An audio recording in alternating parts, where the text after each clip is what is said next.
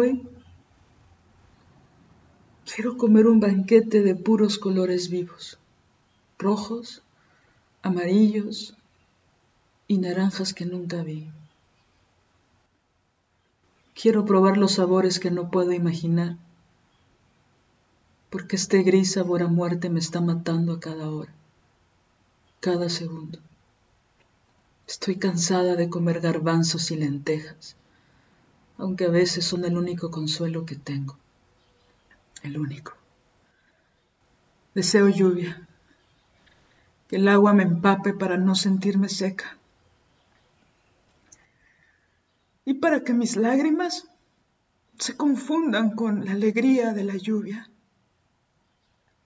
Deseo un horizonte azulado que no huela pólvora. Deseo unos ojos nuevos que no hayan visto cada razón de mi insomnio. Deseo unas rodillas buenas. Deseo esa única caricia de mi madre a los siete años para procurarme amor y calmar su miedo. Deseo ver cien caballos corriendo en el mar hacia su libertad. Deseo la violencia y luego la calma del mar.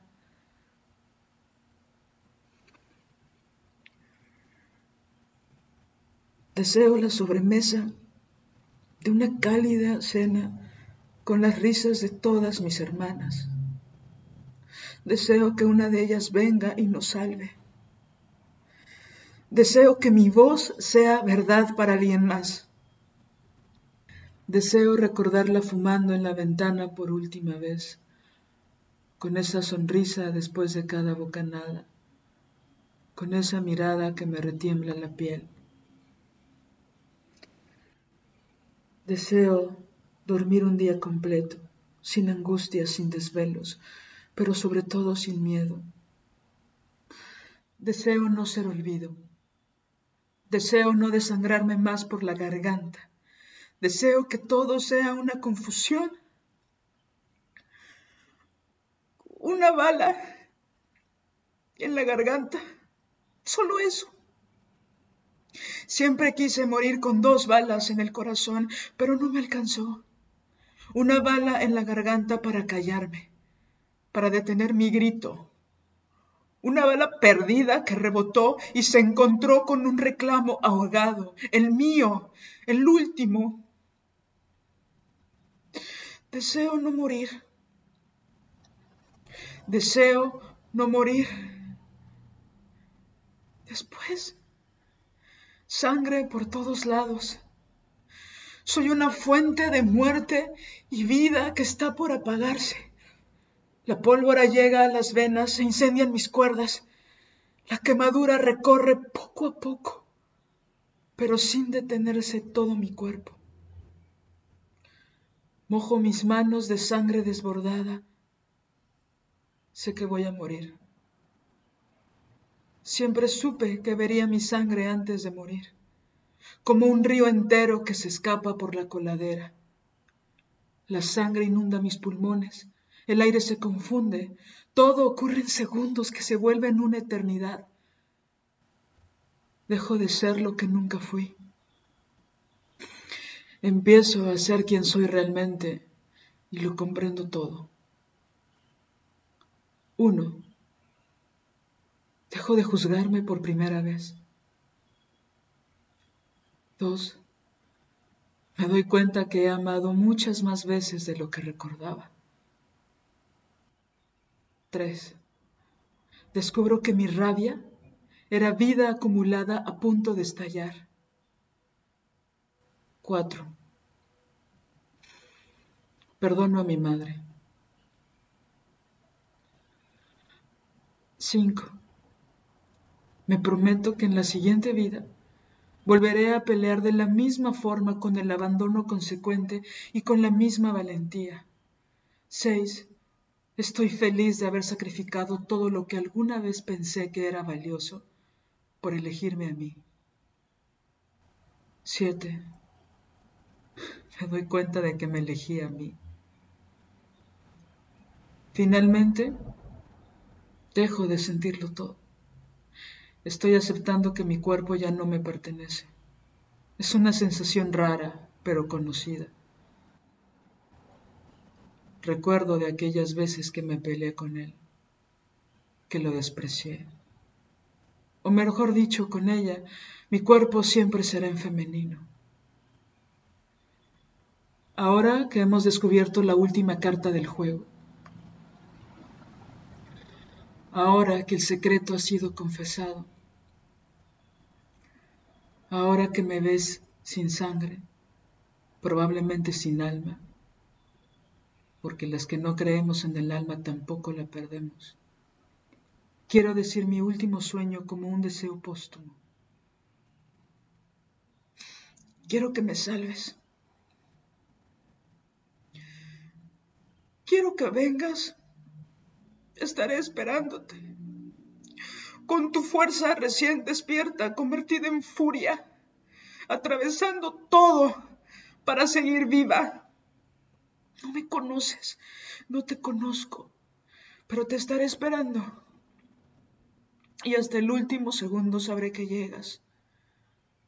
Porque las otras, las que peleamos por ti todos los días en cada palabra y en cada hecho, soñamos contigo.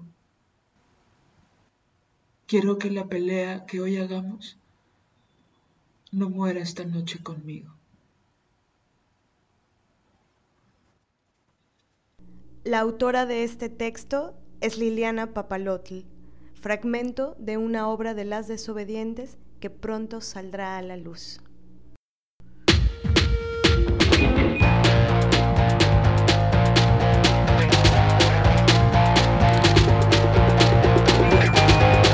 Estás escuchando Las Desobedientes, podcast feminista.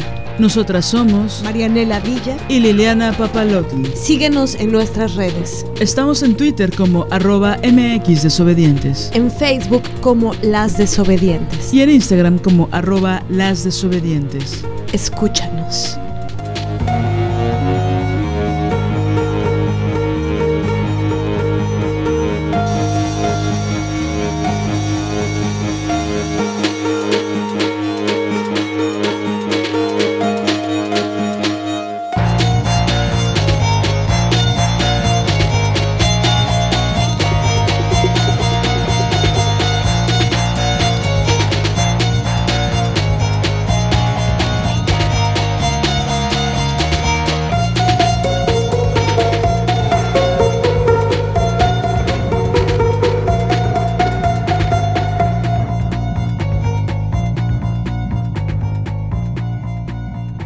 Ya estamos en un nuevo episodio de Las Desobedientes. Nosotras somos Marianela Villa y Liliana Papalotl. Híjole, retomar después de este texto es, un poco complicado, compañeras, por, evidentemente por el contenido. Nos parecía muy pertinente eh, hacerlo el día de hoy, eh, ya que pues hoy es el Día Internacional de la Eliminación de la Violencia contra la Mujer, hoy 25 de noviembre del 2021. Entonces, bueno, ese es un pequeño fragmento de una obra que más adelante les diremos todos los detalles.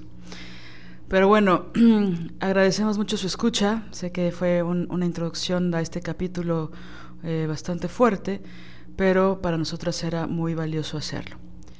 Por otro lado, y antes de arrancarnos con el tema pertinente al día de hoy, eh, la maestra Mariana Villa este, tiene varias cosas que decirnos con respecto a lo que va a pasar próximamente. Gracias, maestra Liliana Papalotti. Gracias. pues queremos invitarlas nuevamente a algo que va a suceder el 9 y 10 de diciembre en el Centro Cultural Universitario. Es una pieza que lleva por nombre Fuck the Rules, micrófono abierto para mujeres. Esto es en el marco del ciclo El reencantamiento del mundo y bueno, esta es una, es una pieza mm, que más que ser una función de teatro convencional, digamos, eh, yo la nombraría como una experiencia psicofísica y anímica, una experiencia para, todas nosotras, para todas las que estemos ahí esos días y que transitemos y, vivamos esto, ¿no? Que, sucederá. Em, algunas cosas técnicas que son importantes con respecto a, a lo que se viene, digamos. Em, esta pieza es entrada libre. El horario es a las 12.30 del día, los días 9 y 10 de diciembre. Eh, algo que es importante es, eh, bueno, el lugar donde sucederá, que es en el jardín que está junto al Teatro Juan Ruiz de Alarcón, o bien eh, el jardín que está junto al estacionamiento, un poco está como en medio entre el Juan Ruiz y el estacionamiento. Hay por ahí un puestito de, dulces y, chucherías que todo el mundo conoce porque es el único puestito que hay. Entonces, ahí, en el jardín donde está ese puestito, será. Y ¿Qué otra cosa? Ah, una estación de Metrobús, la más cercana es CCU, Centro Cultural Universitario. Esa es una de las formas este, en transporte público pues, más sencilla de, pues, de llegar, ¿no?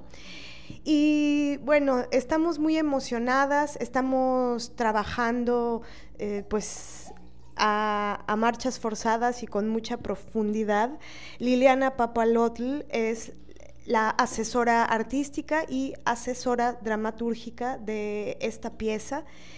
Este trabajo es muy importante para nosotras porque, mm, bueno, es después de, todo este tiempo que, ha habido eh, a razón de la contingencia sanitaria, ¿no? de la pandemia, eh, bueno, todo paró, pero, pero las que nos dedicamos al teatro, a las artes escénicas, este, pues sí, ¿no? Fue un parón de la vida, eh, pues eso, en relación a hacer teatro, en relación a actuar, en relación a, muchas cosas en, referencia a eso.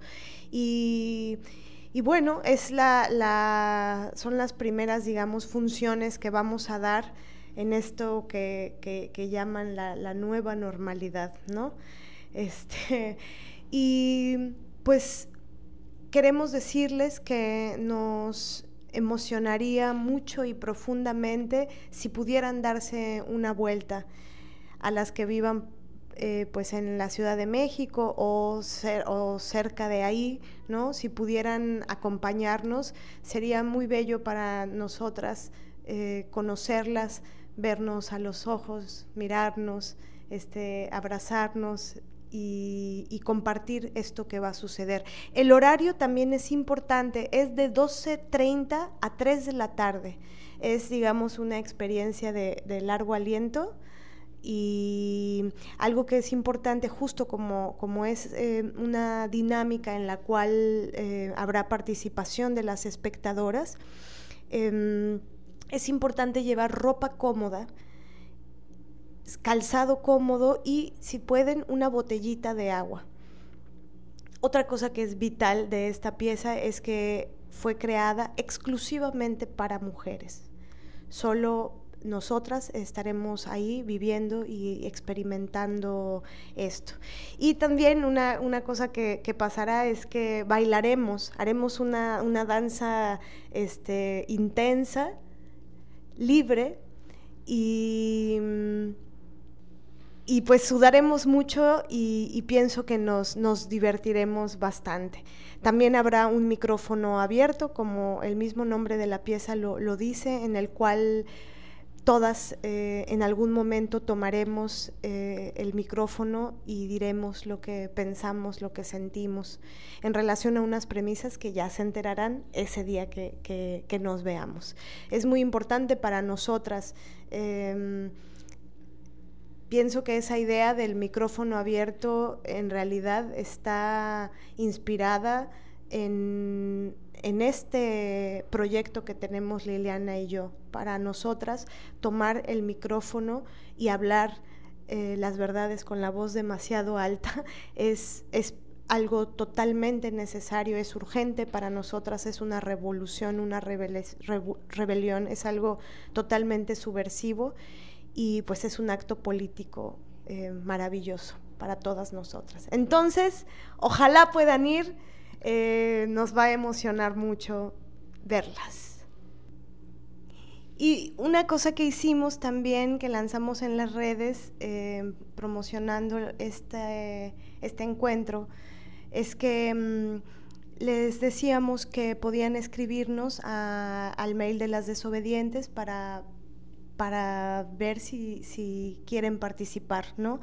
Es muy importante para nosotras esto porque pues es una, una forma de, encontrar resonancia y con estos mails tan amorosos que nos han escrito diciéndonos que, quieren ser parte de esta experiencia, eh, pues también es importante para nosotras porque empezamos a, visualizar y a imaginar quiénes de, ustedes eh, estarán ese día con, nosotras, ¿no?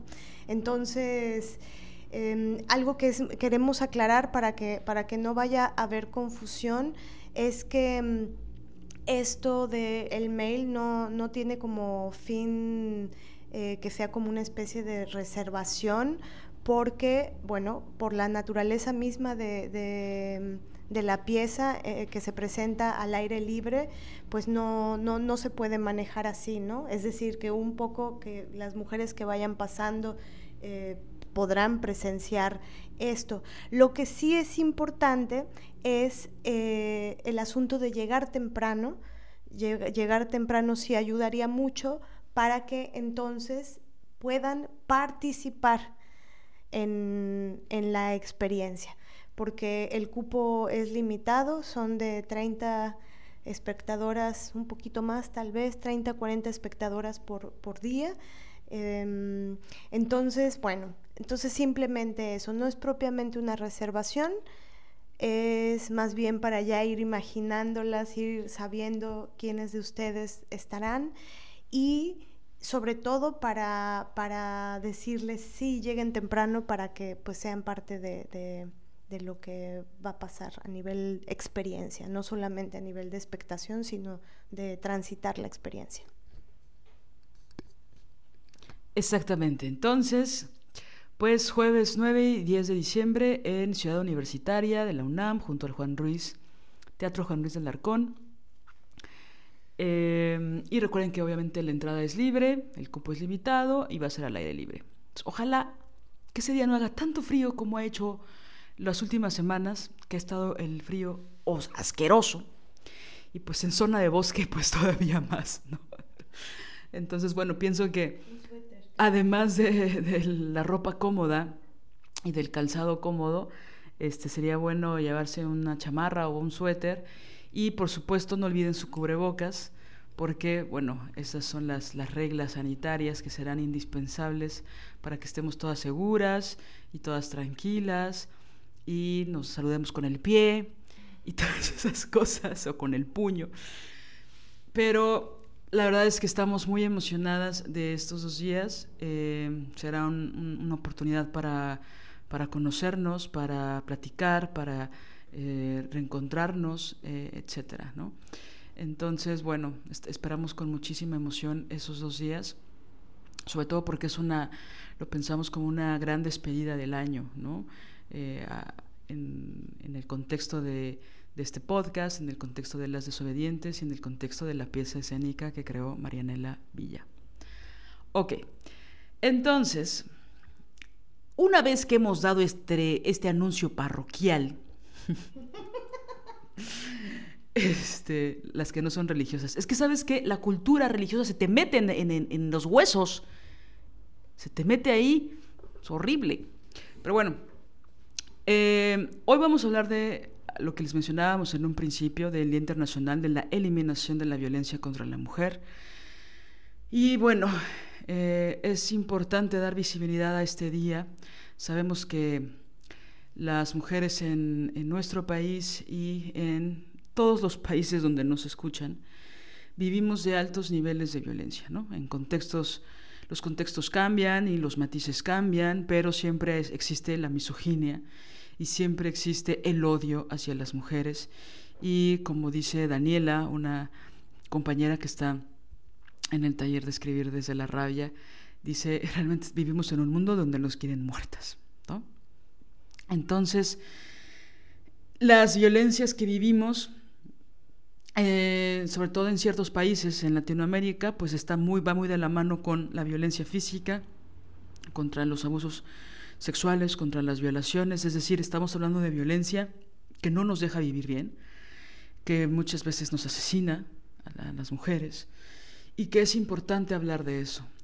También es importante hablar de esas otras violencias que el patriarcado no quiere ver, los estados no quieren ver, el presidente nefasto de este país incluso el día de hoy empezó a decir que pues él no tenía por qué investigar y o sea, siempre la agenda de los estados están en contra de las mujeres, pero cada vez se hace más evidente por el reclamo de las mismas mujeres. ¿no? Entonces, bueno, esta es, es una oportunidad para reflexionar. Sabemos que en este día va a haber muchas marchas en todo el país, cosa que es bastante importante la protesta. Em, y es importante no solo recordar este día o pensarlo, sino realmente reflexionar a profundidad eh, todas las violencias de las cuales somos parte y que a lo mejor algunas instituciones, algunas oficinas de algunas instituciones lo recuerdan, pero que en la práctica se sigue eh, normalizando eh, las prácticas violentas contra las mujeres, se sigue revictimizando a las víctimas, se sigue eh, poniendo abajo del, tapete ¿no? todas las, las, críticas, todos los reclamos, todas las denuncias de las mujeres. ¿no?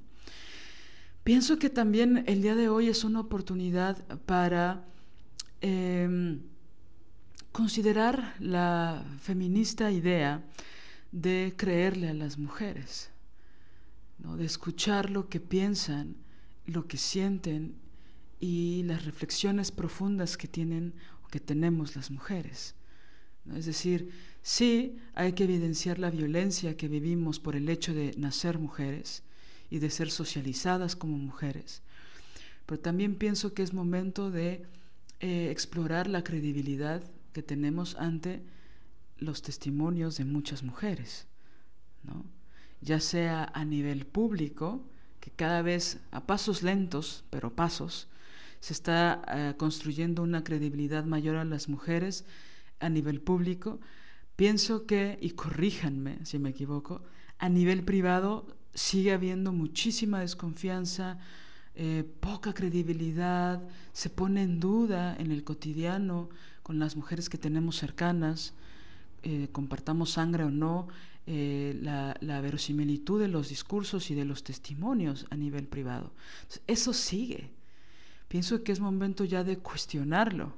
¿no? Es decir, ya varias mujeres valientes a nivel público nos han dado lecciones muy importantes de por qué la voz de las mujeres es importante y en específico y en este contexto cuando hablamos de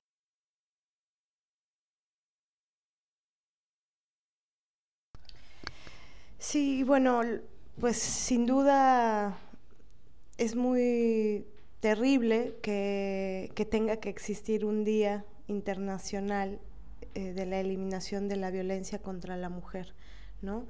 Y algo que pienso es que mm, pues sí, es muy urgente también em, como lanzar la mirada o la perspectiva a, quienes son quienes ejercen esta violencia, ¿no?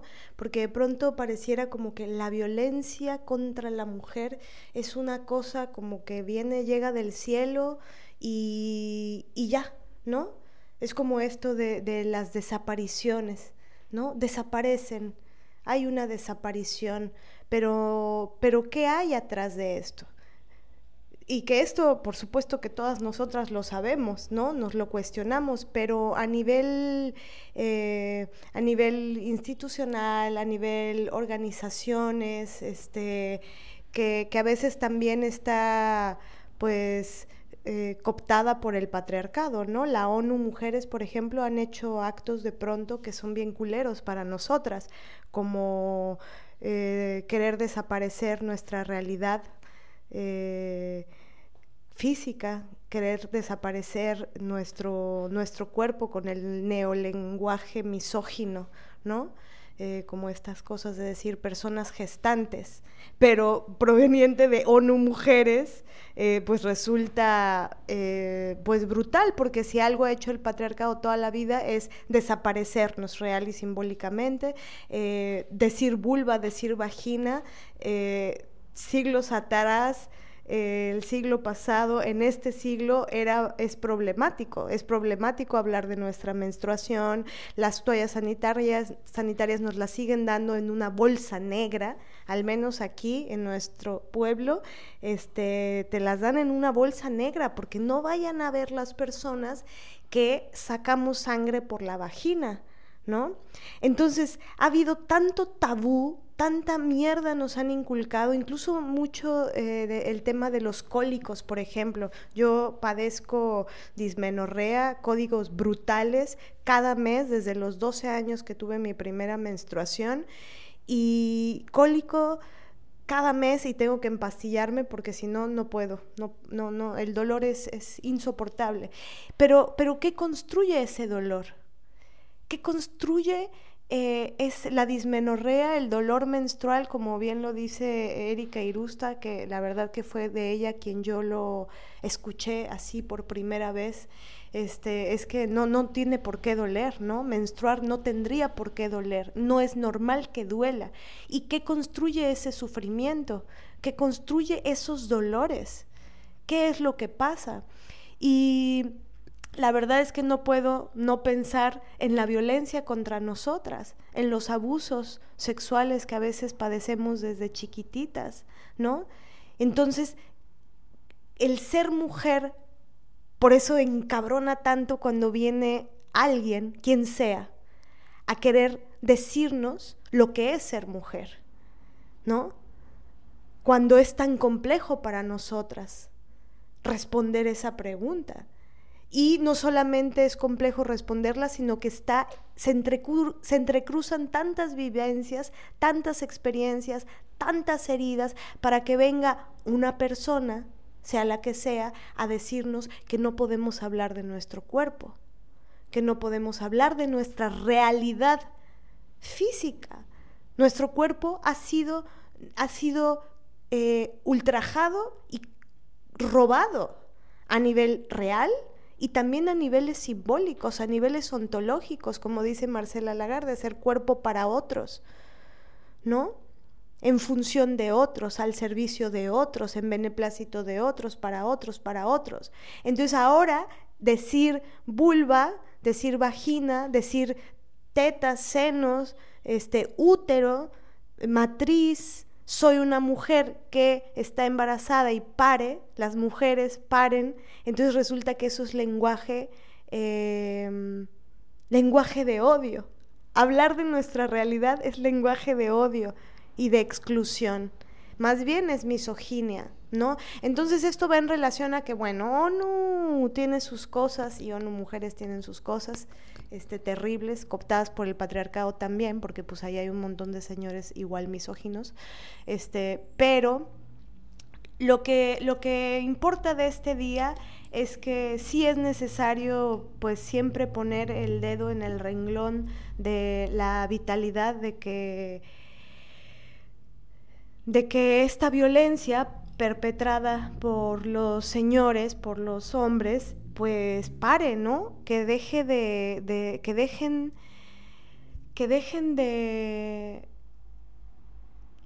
lesionarnos de, estas, de estas formas. Y bueno, para eso tenemos que seguir luchando y para eso, para eso la, lucha y el esfuerzo de tantas mujeres feministas a lo largo de, la historia eh, ha sido vital, ¿no? Para ahorita estar no sé si mejor o peor, eso ya no sé, pero al menos eh, pues estamos abriendo los ojos, ¿no?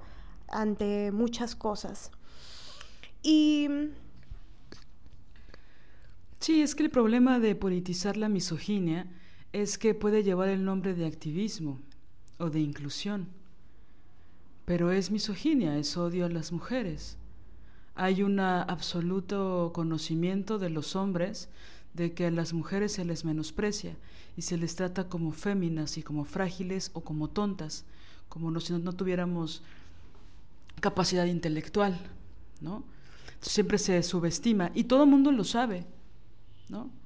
Todo mundo te trata distinto por ser mujer, ¿no? Desde que tenemos uso de razón.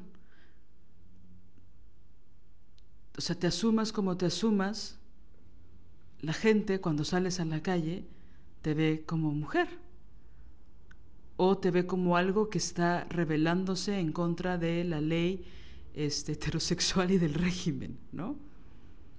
Pero entonces, o te ve como mujer y, dentro de esas categorías hay un chingo de cosas, hay un chingo de matices, hay un chingo de discriminación, ¿no? Pero te tratan como una mujer, no te tratan de la misma forma, ¿no? El otro día fuimos a un restaurante a celebrar un cumpleaños, ¿no? Y entonces todo era muy agradable, en realidad fue una velada hermosa y muy tranquila, ¿no? Muy en paz. Y no voy a hablar del mesero que me anuló toda la tarde, porque pues qué asco hablarle a las lesbianas, no voy a hablar de esto en este episodio. Pero sí voy a hablar de que en esa mesa éramos la mayoría de mujeres y había dos hombres. Uno de ellos estaba en la cabecera de la mesa y era el hombre de mayor edad, ¿no? Y aparte es blanco, ¿no? Y entonces yo estaba junto a él en esa mesa y eh, era uno de estos lugares donde te están atendiendo a lo largo de la comida varias veces, ¿no? Varios meseros. Y el trato que él recibía, yo me di cuenta estando junto a él, que era excesivamente amable. Parecía que estaba en la sala de la casa de los meseros, ¿no?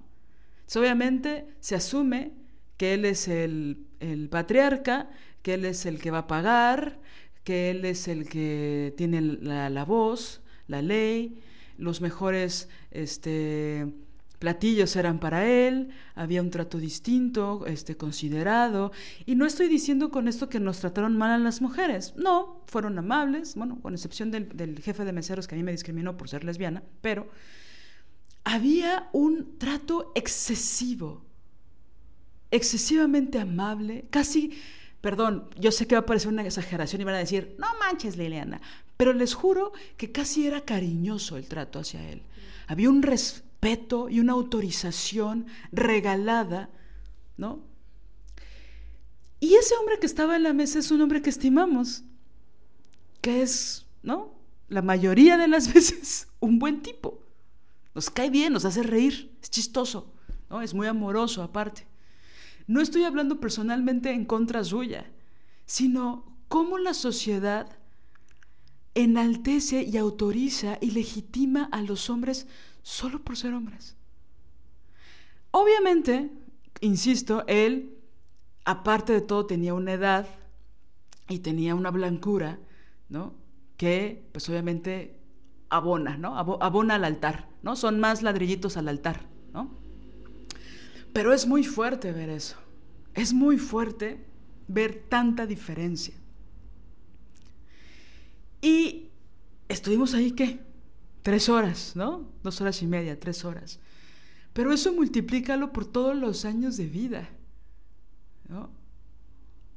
Es decir, y eso me hizo recordar que hace ya tiempo había un lugarcito que le gustaba mucho a mi papá para comer, ahí cerca de su casa, y siempre me hablaban de ese lugar y siempre me hablaban, cuando vengas, este, vamos ahí, tal y tal.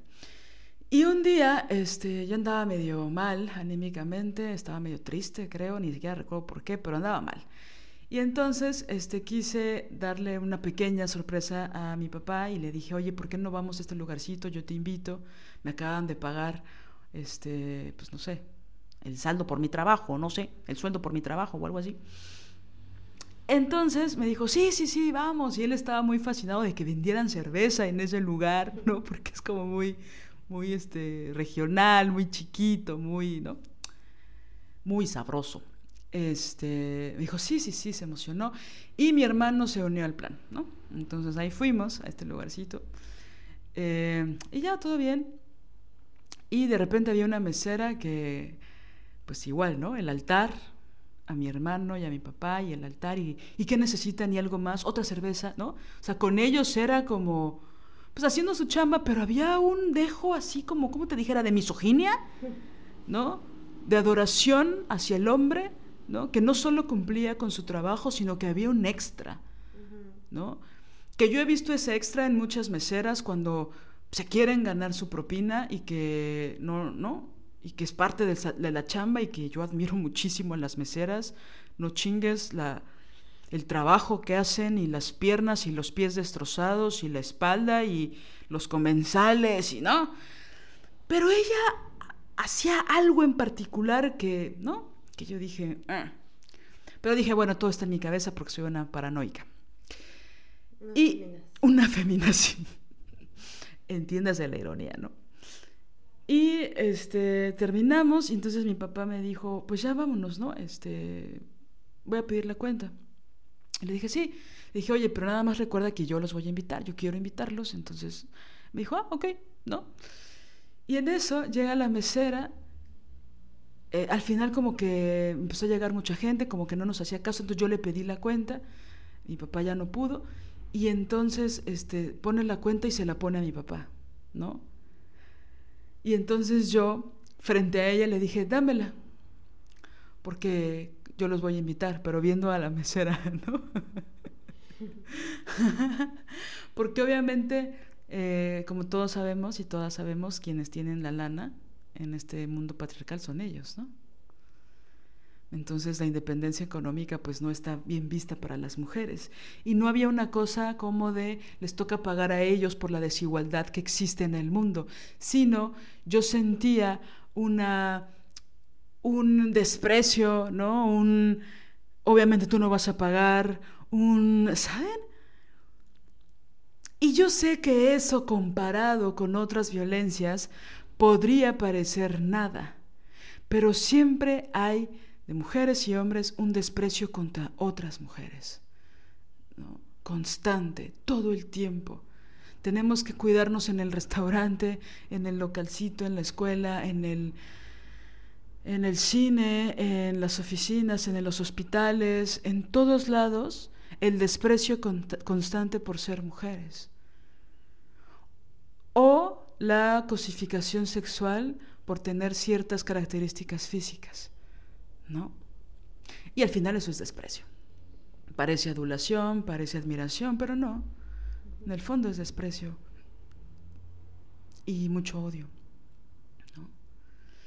Entonces, ¿cómo hacemos, no? ¿Cómo hacemos para reflexionar ante eso? Sobre todo lo pienso en todas las formas en que reproducimos esa violencia contra otras mujeres. Es decir, Sí, por supuesto, es el día de hablar de las violencias que ejercen los hombres de forma sistemática y consciente, la mayoría de las veces contra nosotras. Pero, pero ellos no nos van a escuchar, afortunadamente. Pienso que también hay que reflexionar en cómo reproducimos eso, porque también nos está aniquilando. El otro día pensaba en una anécdota que me decías, Mané, de cómo estabas con dos policías del patriarcado en un proceso de trabajo importante, complejo, ¿no? De muchísimo trabajo y el que se puso de tu lado fue un hombre. Y entonces uno empieza como a eh, tener un poco de más confianza en ellos en ciertos contextos, porque las policías del, patriarcado no te dejan en paz. Entonces, claro, es un día para hablar de los feminicidios y de cómo se ejerce la violencia sexual en contra nuestra, de forma sistemática, no conozco una sola mujer que no haya sufrido algún tipo de abuso sexual por lo menos una vez en su vida. No importa la edad, no importa el color de su piel, no importa su estatus, no importa su profesión, no importa su signo zodiacal, no importa su, em, su nivel de estudios, no importa si tiene trabajo o no, o si fue muy querida o no, o si tuvo a, sus papás, o si fue madre soltera a su madre, o lo que sea, no tiene nada que ver con eso. ¿no? como ellos insisten en personalizar para que siempre sea tu culpa, ¿no? Pero nada, en un en una nota al pie también quisiera que reflexionáramos sobre eso, sobre cómo no les creemos a otras mujeres, invisibilizamos su trabajo, no lo recomendamos y ejercemos una violencia constante que después de tanto tiempo, después de años, se vuelve con unos estragos que son difíciles de modificar, de movilizar, ¿no? Sí, y lo que es muy duro es que cuando estás niña, por ejemplo, empiezas a sentir cosas, empiezas a vivir cosas, pero pues no lo puedes nombrar, ¿no? Solamente te suceden. Yo me acuerdo, por ejemplo, que tenía un... Em, pues me daban muchos celos, algo que pasaba, eh, porque mi mamá y mi madrina hablaban de un primo mío y siempre decían que tenía muy bonita letra y que tenía y que hablaba inglés, ¿no? Que era muy chiquito y ya hablaba inglés y que él esto y que él lo otro y que él siempre sacaba dieces y que él no sé cuántos. Y me acuerdo que me daba se me ponía como un nudo en la garganta, súper cabrón, así de esas que tienes el llanto, pero se te hace un nudo y no lloras, pero te duele y sientes un chingo de celos. Y, y no lo entendía, ¿no? Solamente me dolía mucho, o sea, me dolía mucho y claro, yo decía, pues sí, no soy como él, no soy inteligente como él no tengo la letra tan linda como él, no sé inglés como él, no saco dieces como él, este, y mm, al paso del tiempo, pues me he dado cuenta, y sobre todo ya ahora en estos últimos cinco años de mi vida, me he dado cuenta, he podido ya observar la, idolatración a ellos, ¿no? El, el, cómo, aunque sean pendejos, aunque sean bien pinches culeros, aunque sean padres ausentes, aunque sean ¿no? Uta, hay una, hay una forma de hablar de ellos, de emoción, de, ay no, es que es ojo alegre, ay mi sobrino ojo alegre, cuando es bien hijo de la chingada, ¿no? Este, pero es, pero se le dije, es que es ojo alegre, ya puso el ojo en otro lado, ¿no? Pero siempre como con un amor, con un, con un, y esto lo he visto en un montón de personas, y seguramente yo lo he hecho también, ¿no? En épocas, es muy cabrona la mirada patriarcal, la mirada desde la misoginia. Es decir, te hace verlos maravillosos, te hace verlos muy talentosos, te hace verlos este, extraordinarios, te hace verlos enormes, como bien lo dice Virginia Woolf en una habitación propia, ¿no? O sea, tenemos esa capacidad de, de duplicarles o triplicarles su tamaño. Entonces, esa, esa y es obvio, porque te lo enseñé casi que estás en la cuna o en el vientre materno y, este, y ahí empiezan los susurros, ¿no? Este, que tienen que ver con, con esta instrucción. Eh, nos instruyen a odiarnos, nos instruyen a odiar a las otras, a ellos los instruyen a, a odiarnos y a estar encima de nuestra columna vertebral, ¿no? Y, pero cuando eres niña, tú no puedes identificar eso y solo te lacera, solo te hace sentirte chiquitita. Y eso se va cargando y se va acumulando a lo largo de toda la vida. ¿no? Por eso es tan importante, eh, pienso, el lesbianismo político, independientemente de si estás existiendo como lesbiana o si estás existiendo como heterosexual, el lesbianismo político, eh, comenzarlo, porque a mí eso fue lo que me permitió transformar mucho de mi mirada, del, cómo, del cómo los miraba a ellos. Como que todas esas capas de, misoginia y de machismo y de, eso que te van inoculando desde chiquita, ¿no? Para, para adorarlos, con el lesbianismo político empiezas a ver la farsa. Y con el feminismo, ¿no? Es decir, con el feminismo eh, lésbico, con estas aportaciones teóricas tan importantes. por un lado eso y por otro el feminismo en sí mismo, ¿no? Que te hace poner en cuestión esa adoración, ese amor a ellos. Y bueno, cerrando con el, tema de eh, la importancia de dinamitar la idea de que son mejores, porque el problema es que hay un punto en el que nos creemos eso, nos creemos que sus cosas sí son más chidas, ¿no? Es que estos, como le llamaste, susurros, y que yo agregaría nada más los susurros patriarcales que escuchamos toda la vida, desde que nacemos hasta que morimos, ¿cuántas veces nos asalta el pensamiento de, híjole, ahí va manejando una mujer, ¿no? ¿Será buena? Una mujer dirigiendo una obra, ¿será buena? ¿Le estará asesorando a alguien, un hombre, por ejemplo?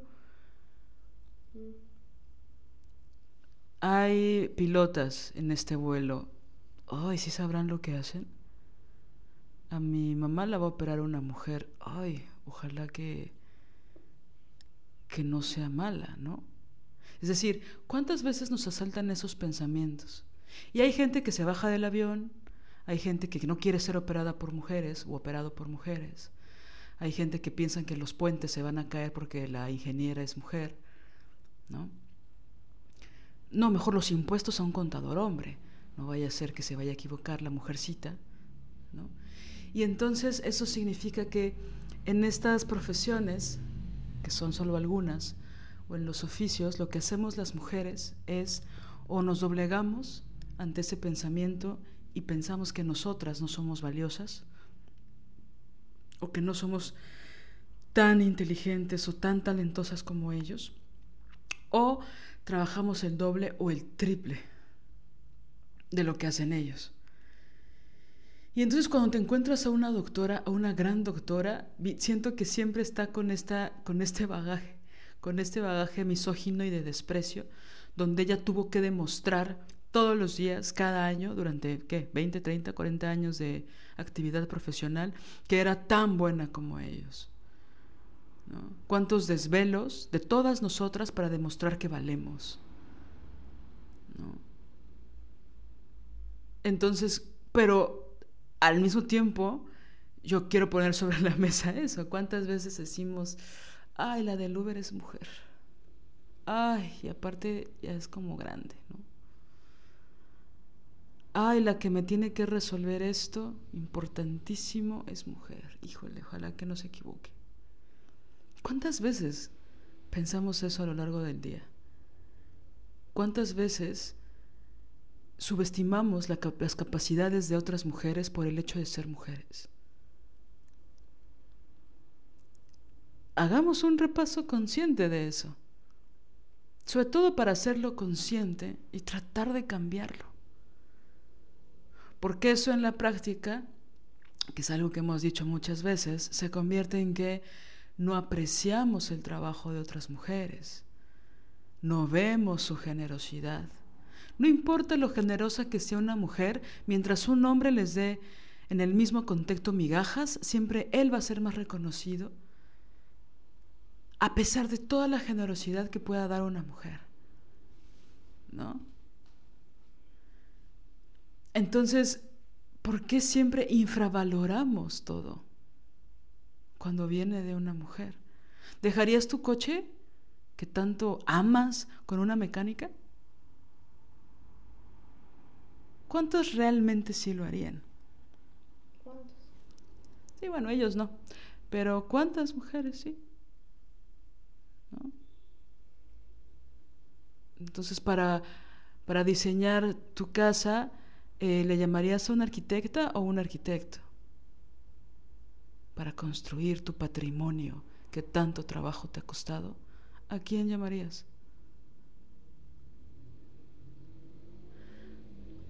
Es decir, veamos en las cosas puntuales. Es decir, yo sé a quiénes llaman los hombres. Los hombres solo se llaman a ellos, solo se reconocen a ellos, solo se aman entre ellos, solo se autorizan entre ellos, solo se dan entre ellos.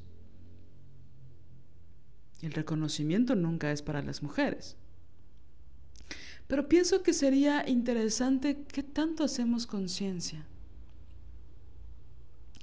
¿Qué tanto escuchamos más a, a las mujeres que son de un, un color que a otras? ¿No? No importa el color que tú tengas. ¿Por qué a, unas sí les autorizamos y a otras no? ¿Es solo por su discurso? ¿Es solo por su poder argumentativo? ¿Es por sus estudios? ¿O por qué es? ¿En qué personas confiamos automáticamente y en cuáles no? A cuáles siempre les damos el beneficio de la duda y a otras no. porque siempre hay un menosprecio constante, ¿no? Y por eso también es que se forja, ¿no? La, la desconfianza en nosotras mismas. Es tan importante politizar el tema de la inseguridad, ¿no? Somos inseguras, no tenemos autoestima, no confiamos en nosotras mismas. Mm, es importante politizar este tema porque pareciera que, viene incrustado, ¿no? Eh, casi que genéticamente o, por el sexo con el que nacimos, luego entonces somos inseguras, ¿no? Y es como el tema de los celos también, siempre se le atribuyen los celos eh, muy fuertemente a, a las mujeres en relación a la inseguridad, ¿no? Porque eres una insegura, tienes celos. Y el foco está en las mujeres, en vez de decir sí o qué pasó para labrar esa inseguridad. ¿Quién labró esa inseguridad? ¿Ella solita o el ojete? O el ojete hizo cosas para labrar esa inseguridad. ¿No?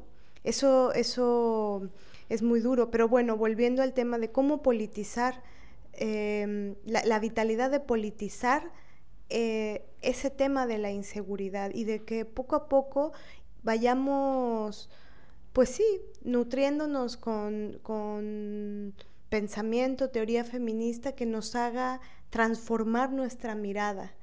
Es muy chingón cuando, por ejemplo, yo a mí me pasaba con algunos hombres, ¿no? Esto, todo esto que cuentas, Lili, me hace espejo y me recuerda eh, que, a veces había un par, sobre todo uno, que un amigo que tenía, que era más grande que yo, que yo admiraba mucho, ¿no?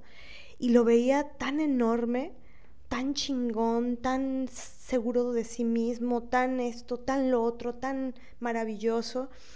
Y, al paso del tiempo, yo como que comencé a verlo, y como por el feminismo, por supuesto, lo empecé a ver en su justa dimensión. Y lo empecé a ver con su mediocridad, con su inseguridad, con sus faltas. Y, por ejemplo, con relación a, lo que las mujeres crean o los hombres crean, esta diferencia sustancial que hay, ¿no? Entre ellos y nosotras. Por ejemplo, algo que se me hace muy fuerte es como Em, todo lo que las mujeres hacen, todo lo que las mujeres hacemos es tan... No importa lo que sea, siempre eh, lo echan a la basura, siempre lo ponen en un escalón, en mil escalones abajo. No importa. O algo que, por ejemplo, también me enfurece mucho es cuando celebran a las mujeres que van a tener un bebé, ¿no? Y me enfurece no porque eh, no me parezca chingoncísimo y maravillosa la vida. Por supuesto, yo, yo veo a una mujer que va a tener un bebé y me da alegría, eh, me da, es decir, eh, me parece algo, algo bello.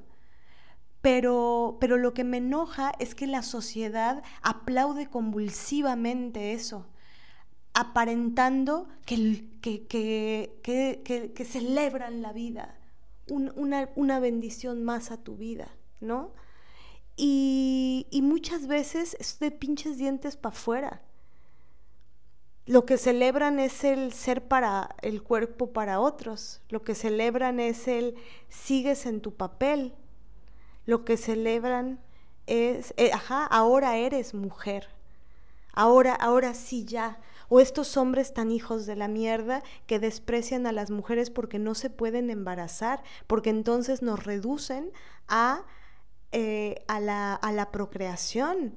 Por eso me parece falso, ¿no? El, el este eh, estertores, estos estertores de, ah, vas a tener un hijo. ¿Qué es? ¿Neta te importa que va a tener un hijo? Y cuando, si llega a tener precarización, ¿qué va a pasar?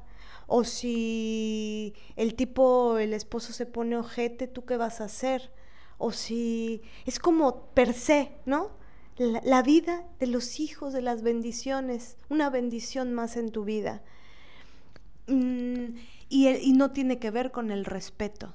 En realidad no hay respeto ese, ese aparente, es aparente el respeto que, que vociferan con las que van a ser mamás. Si las respetaran, si quisieran cuidarlas, en verdad, si quisieran protegerlas, o, o si quisieran em, que tuvieran una, una, buena vida, se politizarían más sobre, sobre lo que significa eh, ser madre en un mundo misógino, ¿no? Entonces, o por ejemplo, una vez un golpeador, yo sabía que era golpeador y estábamos en un ensayo y llegó diciendo, mm, pues es que me molesta, me molesta que no, que es que todo les emputa. Ah, yo estaba sentada en el piso y me, me quería dar su silla y no, no la acepté y me dijo es que las feministas hasta eso les molesta, les molesta este, que les des el asiento. Y en ese momento no, no pudimos continuar porque el director como que paró la conversación y nos empezó a dar notas y shalala y ya todo se fue a otro lado. Pero yo lo que, lo que pensé y, y me lo aprendí como para en un otro momento en que llega a estar en una situación similar, este sería decirle, este, ¿de qué sirve? Es que tu asiento es una puta mentira. Que me quieras dar el asiento y que quieras aparentar hipócrita de mierda, que te importo, que te importan las mujeres, te importan tanto las mujeres, que luego entonces les das el asiento con que no golpees, cabrón. Mira, no golpees, ¿sí? No des puñetazos, cerdo. No persigas a las mujeres. No hagas eso, esas prácticas de misógino de mierda que haces.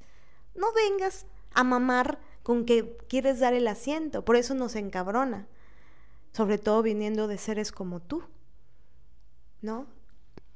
Aparte te tienes que sentar donde él dice al momento que él lo dice, Ajá. ¿no? El feminista, ¿no? Creo que otra respuesta, digo, la tuya es maravillosa, de, mira, Marito, con que no golpees, ya con eso ya con que no chingues la madre a, otras mujeres, ya con eso estamos... Mira, si te desapareces sería increíble de la faz de la tierra, sería un acto muy feminista de tu parte, ¿no? Este, pero también pienso en eso, ¿no? De, a mí, a mí, y a mí lo que me encanta de los hombres es que todo se tiene que hacer en el momento que ellos quieren, de la forma que ellos quieren, porque si no somos unas culeras. Hasta el pinche asiento, güey. ¿No? Ahorita que decías esto de, de cómo ellos nos desprecian todo lo que hacemos, no importa lo maravillosas que seamos. Em, que es algo que sé que he dicho varias veces, pero me interesa mucho decirlo, como dice Marianela. Mm. Este es que lo más culero, aparte de que estos güeyes te, te echan hacia el piso, te desprecian, te, y, que, y que es terrible que nosotros les creemos, veladamente, porque aparte todo es velado, todo es por debajo de la mesa, todo es lo digo porque te quiero, me preocupa, y estas pendejadas que dicen, em, es que confiamos en estos güeyes, los queremos, queremos construir cosas. Hay amor, hay un chingo de cariño y sobre todo hay un chingo de confianza. Es que un hombre al que le tienes tanta confianza te diga, yo creo que no deberías de aplicar a ese trabajo porque no creo que te lo den. Y no me gustaría verte decepcionada cuando no te lo den porque no te lo van a dar, no estás preparada para eso. ¿No? Y entonces veladamente parece que se preocupan por ti, pero solo te están cortando las alas. Y actúan muy bien los hijos de la chingada. Y tú dices, bueno, si me lo dice, Y esto en un proceso casi inconsciente, ¿no? Si me lo dice, es porque genuinamente le preocupa mi tristeza. No, güey, le preocupa que tengas éxito. Le preocupa que ya no lo necesites. Le preocupa que hagas tu vida y que te des cuenta de que él es inútil en tu camino.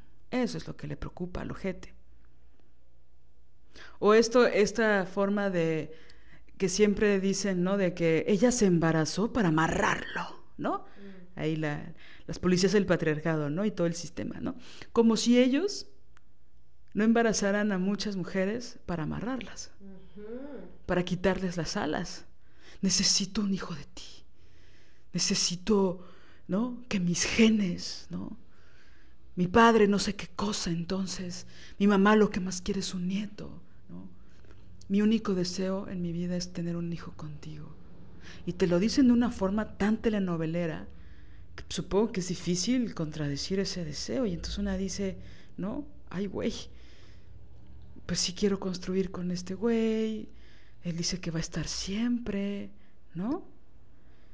Y te, ofreció tener el hijo en el momento o uno de los momentos más importantes de tu carrera, o cuando te acaban de dar el doctorado, o cuando te acabas de quedar en la carrera, o cuando apenas terminaste la carrera y ya vas a salir al campo laboral, ¿no? O cuando emprendiste un nuevo negocio, ¿no? Cuando estás a punto de lograrlo, de lograr algo que te ha costado mucho, y mágicamente el sentimiento de paternidad llegó en él y quiere tener un hijo contigo, porque es lo que más quiere en el mundo. Quiere que estés nueve meses sin poderte mover, ¿no? Y que dependas de él. ¿Cuántos casos no conocemos de hombres que hacen eso? Embarazan a sus parejas y antes de que sus esposas, sus novias, sus amantes eh, vayan a parir, estos güeyes ya andan con otra. Y entonces, ¿y la paternidad? ¿No? Me desprecio muchísimo eso que decías hace un principio, ¿no? De ahora sí ya eres mujer. O qué tal la frase de esto era lo que te faltaba, Carmencita. Es lo que te faltaba, Martita, a tu vida, tener un hijo que le diera sentido. ¡Wow! ¿No? Es terrible. Y no estamos en contra de la maternidad, quiero ser bien clara. Y admiramos cabrón a todas las mamás. No mames, me quito el sombrero, me quito, me quito el brasier por ellas. A lo que voy es la carga patriarcal, ¿no? De un supuesto valor totalmente imaginario, como dices, Marianela, porque ese respeto es falso, es mentira no dura más de dos días ese supuesto respeto. Dura el 10 de mayo, si acaso, algunas veces. Y el 11 ya se fue. Sí, totalmente. Y, a mí lo que me gustaría también es que otras creaciones de las mujeres fueran igual de aplaudidas, ¿no? ¿Por qué no? El otro día un, un güey, es como un, como una especie de primo. Me empezó a decir, ¿qué onda? Este, él no sabe que soy lesbiana, no he salido del closet este, con él, porque es como una familia pero lejana, ¿no? ¿Qué onda, este Mané? ¿Cuándo vas a tener un, un, pues un nene, ¿no? ¿Cuándo vas a tener un hijo?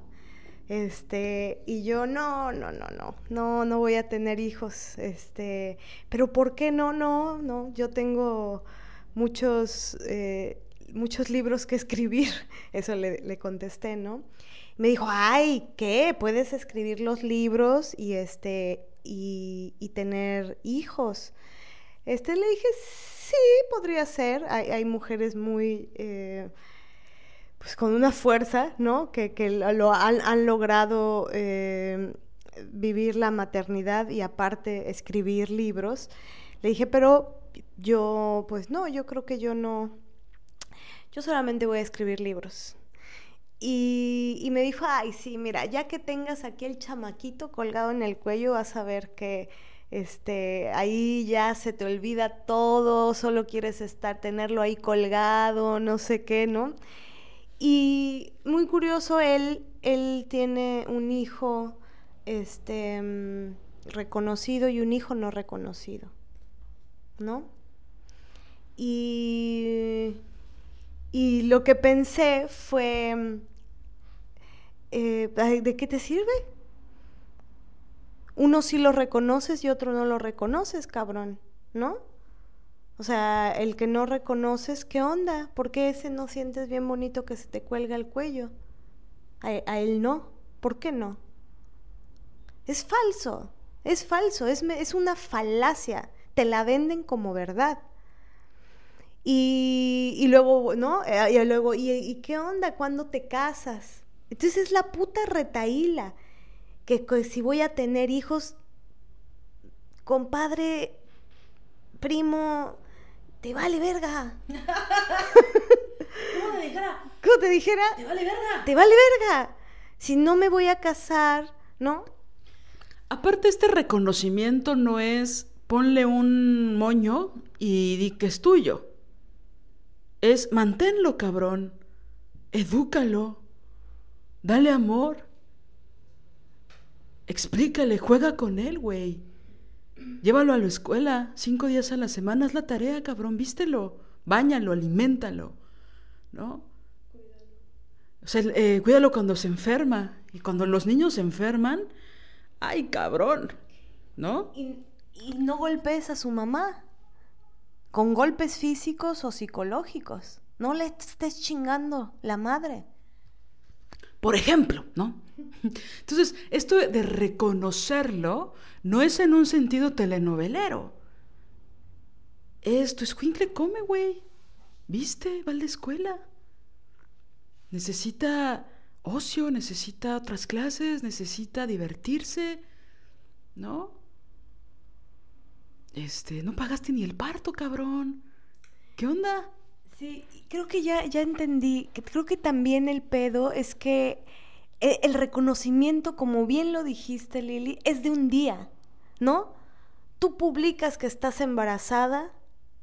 No, mamar. No, mamar. Ahí sí se dejan venir a decirte, oh, santa creadora, ¿no? Si esa misma mujer que cuenta de su maravilloso embarazo, dice, aquí está mi otra creación, aquí está mi libro, aquí está mi obra. ¿Qué va a pasar? ¿Es lo mismo? ¿Es el mismo reconocimiento con estos estertores? No. Imagínense que les reconocieran cada creación como si anunciaran un embarazo. No mames, estaría increíble, ¿no? Pero para que eso pasara tendríamos que ser hombres. Exactamente, totalmente. Entonces, y aparte a esa mamá, sí la reconocen un día, dos, tres, ¿no? Después, caput, adiós. No importa cómo, cómo va a comer ese bebé, cómo va a ser esa mujer para enfrentar este mundo con un niño, cómo, ahí ya, olvido. Entonces, eh, bueno, sí tiene que ver sin duda, ¿no? Unas creaciones, aparte, lo que más me enoja es la procreación es así, wow, qué maravilla. Pero todas nuestras demás creaciones en el silencio, ¿no? En la minimización en la invisibilización, en el, como decía este director, las, las, las, las mujeres no dirigen bien, porque son emocionales, son caóticas. Pero entre ellos el aplaudismo, ¿no? Se aplauden, se aplauden unos a otros. Ellos ayudan, al, entre ellos van haciendo acumulación simbólica todo el día, todos los días. Ellos no se tienen que parar cada vez a demostrar otra vez que son buenos, porque ellos sí tienen acumulación simbólica, a diferencia de nosotras. Y te hacen creer cuando te embarazas que tienes, ahí, ahí ya llegó, ¿no? Un reconocimiento, pero es en función a que vas a, a procrear. Es muy triste. Y creo que como mamá, en el caso de que yo decidiera hacerlo, porque esa es mi decisión y no necesito que ningún machito me venga a andar preguntando si lo voy a hacer o no lo voy a hacer, eso yo lo decidiré. Pero en el caso, en el caso de que eventualmente lo hiciera, este, a mí sí me gustaría ponerme perspicaz, ¿sabes? Yo me embarazo, yo cuento públicamente que estoy embarazada y quiero ver, quiero ver esas felicitaciones y ahí voy a decir, voy a ser perspicaz y voy a decir, sí, no te creo, no te creo, a ti no, a, ti, a ellas sí les creo, a estos no les creo. Porque cuando cuento de otras creaciones, ahí sí guardan sus silencios raros. Pero sí son raros esos silencios para mí son signo, ¿no? Es decir, es fuerte, pero los silencios siempre llevan un significado, ¿no? Otro tema que, creo que tiene que ver con, la violencia simbólica es que hay un tipo de reconocimiento que yo le llamaría reconocimiento pastoso, que es como, si te reconozco, pero con ciertas palabras. Sí te doy un reconocimiento, pero eh, un poco... Em, disfrazado. Disfrazado de sororidad, de aquí tú y yo, yo, pero, pero, pero, mm, pero no tanto. No sé si me explico, lo, lo, has sentido seguramente. Todas las nosotras seguro lo hemos sentido. El reconocimiento pastoso. Eh, un macho, el último, ya saben del, que, del que hablo, del que, de, la última relación heterosexual, este, que fíjate, lo que vamos a hacer es juntar los cachitos en cada episodio y ya hacemos ahí el, el, scratch. El scratch. Este, mm, este sujeto, yo tenía una obra que se llama El matrimonio Palabraquis, la tenía con un equipo de, amigas y, un compañero, éramos cuatro, en, digamos, en la mesa de investigación, el texto es de Angélica Lidl. El chiste es que con esa obra este, nos fue bastante bien porque pues, le metimos mucha candela, todas las que estábamos involucradas, y, el compañero, ¿no? Éramos tres mujeres y un hombre. Y nos fue muy bien, muy chido, nos invitaron a, varios lugares para presentarnos. Y, este culero siempre cuando, cuando había un, la, posibilidad de hablar de mi obra, la recomendaba, pero con reconocimiento pastoso. ¿no? O sea, hacía cosas como decir, eh, sí, sí, ve, ve, pero aparte le veía lo mal actor. Decía, sí, sí, sí, ve, a ver la, obra de, de, Manet. Es, es, este, mm, está bastante, eh, es interesante, es interesante. E, ¿Es rara? ¿Es rara? No. Sí, es rara, pero es interesante. A ver, aquí la única rara hijo de tu pinche padre, es tu puta nariz, cabrón. Eh, ah. Sí, entonces... Es que sabes que, discúlpame, Marianela, pero ¿pastoso? Más bien, lodazal. Sí, ¿verdad? Es decir, alguien, o qué tal cuando te dicen, oye, qué, qué genial tu obra, este, que me recuerda como, como momentos de la niñez, como de, qué, qué, qué bonita niña, me recuerda tanto a su papá, ¿no? Que es como que, ¿no? Que es una forma así, ¿no? Qué padre tu obra, se nota que hay un nombre detrás, ¿no? No, no, no, no me lo malentiendas, tú estás espléndida, pero se nota la dirección, ¿no? O sea, qué, qué hermosa tu canción, pero bueno, se notan los arreglos de el mejor guitarrista de Coyoacán, o de la... No, porque los músicos viven en Narvarte, ¿no? Junto con los actores. Bueno, los del, músicos de la Narvarte, ah, ¿no? Porque tú no eres tan buena, ¿no? Pero que alguien diga rara, y no rara chido, porque la rareza nos encanta, pero no, no rara como con desprecio, ¿no? Como si es buena, ah, pero... Ah".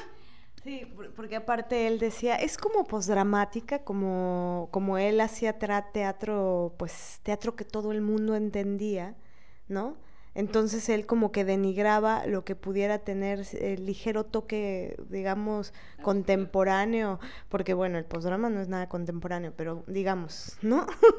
este, entonces, pero es este, sí, este es, este es lodazal, un reconocimiento lodazal, reconocimiento, entre comillas, ¿no?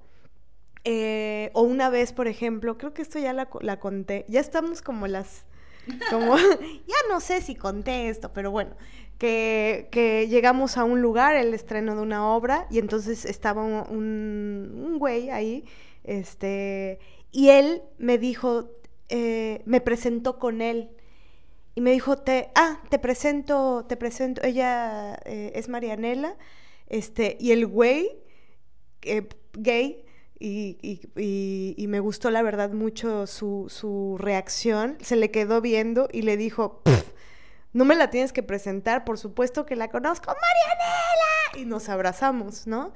Y el, y el cabrón se quedó trabado de coraje.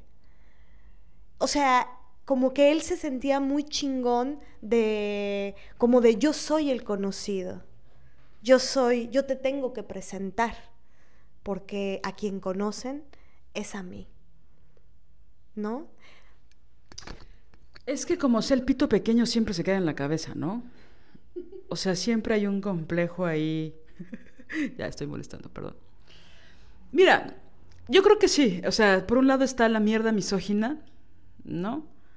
Donde son incapaces de decir algo bueno nunca por otra mujer, ¿no? Eh, basta ver cómo hablan de los hombres que admiran, ¿no? Los hombres. Ahí sí dices, wow. Ahí sí tienen palabras, ahí sí hay calificativos, así, ahí sí hay eh, términos complejos para describir la obra de otro güey, ¿no? O su admiración ante un señor, ¿no? Yo cuando, por ejemplo, cuando escucho a mi papá hablar con admiración de otros hombres de su familia o de hombres artistas en general o no sé, científicos, hay una cosa, hay una devoción, como esto que hablábamos hace ya un rato, la devoción, ¿no? Y hasta inventan cosas, ¿no? Así como para que, para que el cuento suene más chingón, ¿no? No, él no era valiente, él era, se inventó la valentía, ¿no? Cuando él nació, ¿sabes? Hay como una cosa ahí de devoción, bastante homosexual para mi gusto, pero bueno, perfecto. Lo digo sobre todo porque les hablas de que son fotos de closet y dicen que no, pero bueno. O sea, pienso que siempre hay una, un amor y una adoración eh, fanática por los hombres. Y cuando escuchas a esos hombres hablando de otros hombres, es decir, y que son altamente misóginos y que son altamente homofóbicos, ¿no?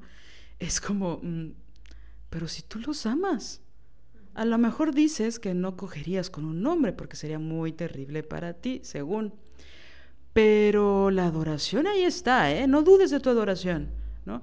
Pero también, hablando de lo pastoso, de lo dasal, están otros, otros eh, disque reconocimientos que están llenos de otras palabras, ¿no? Que regularmente son de gente muy inteligente, muy letrada, que conoce, un, que tiene un vocabulario nutrido, extenso, y que cuando da supuestamente reconocimiento, utiliza palabras que están lejos del campo de estudio. ¿No? Y entonces no hacen bien el reconocimiento. Entonces hacen metáforas eh, chuecas, mal hechas, para dar un supuesto reconocimiento, porque dentro de todas las palabras que podían ocupar, utilizan una frívola que no dice nada, o que es demasiado general, que no es precisa, que no es exacta, entonces eso no es reconocimiento.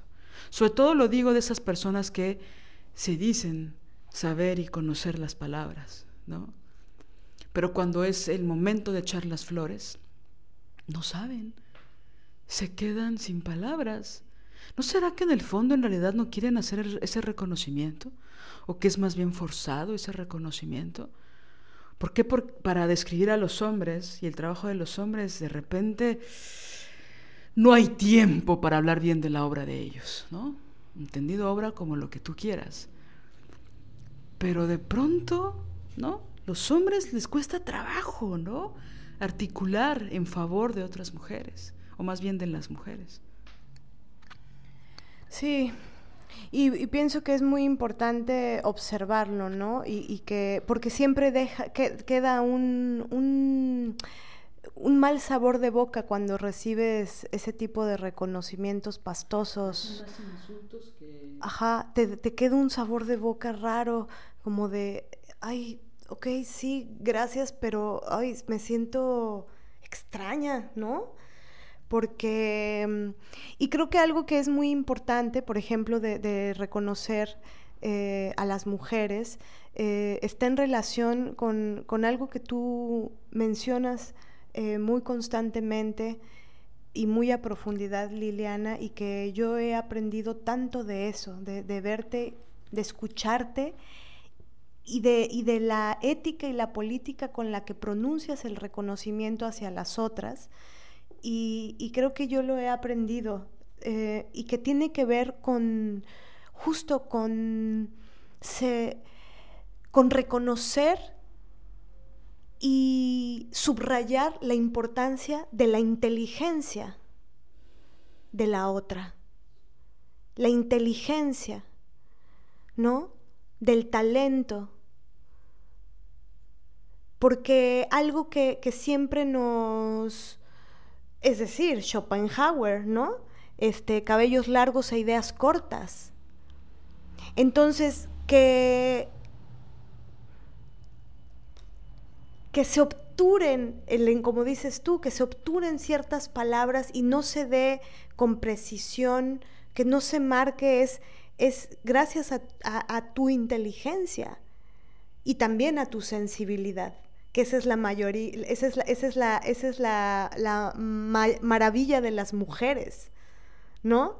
Esa, esa, esa combinación de sensibilidad, pero también de la potencia de la inteligencia de las mujeres para crear, para construir, para, para escribir, para estructurar, ¿no? Y, creo que es, un, es un buen, una buena práctica política y ética entrenarnos en, dar reconocimiento a la otra y dar un reconocimiento justo, ya que ellos nos han quitado tanto, ¿no? Me haces pensar ahora que así como tenemos un día para visibilizar la violencia en contra de las mujeres, sería bueno tener un día, o muchos, pero bueno, por lo menos uno para empezar, del reconocimiento de la inteligencia de las mujeres. ¿no?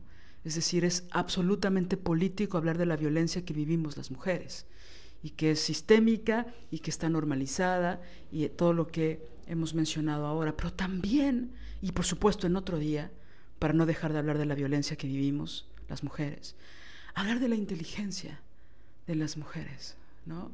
Hacer un reconocimiento profundo de la valentía y de la inteligencia de las mujeres y de cómo sin darnos cuenta hemos callado nuestra propia inteligencia para quedar bien con ellos, para que nos amen y para que nos cuiden. Y luego ni nos amen, luego ni nos cuidan, pero bueno, nos tenemos que ir porque pues, vamos a ir a correr por CEU, ¿no? Para empezar a calentar el cuerpo. Pero no se olviden, jueves 9 y viernes 10 de diciembre, 12.30 horas, Centro Cultural Universitario. Marianela Villa va a presentar una pieza que se llama Fuck the Rules, micrófono abierto para mujeres. Es cupo limitado, es entrada libre y es espacio abierto. 12 y media. ya vi, ya dije. No, te juro que así lo dije. Este, y solo por hoy, solo por hoy, solo por hoy. Denle eh, una patada en los huevos a el cabrón que, que las hace sentir que no son las mujeres maravillosas e inteligentes que son. Oigan, pero tomen vuelo y todo y traten de mantener el equilibrio para que esa patada sea inolvidable. Chao. Chao, chao. Si deseas apoyar este proyecto, puedes hacerlo en nuestra cuenta de PayPal desobedientesguerrilla.gmail.com. Cualquier aportación es bienvenida. Música original de Alina Maldonado, diseño original de Ori Jane.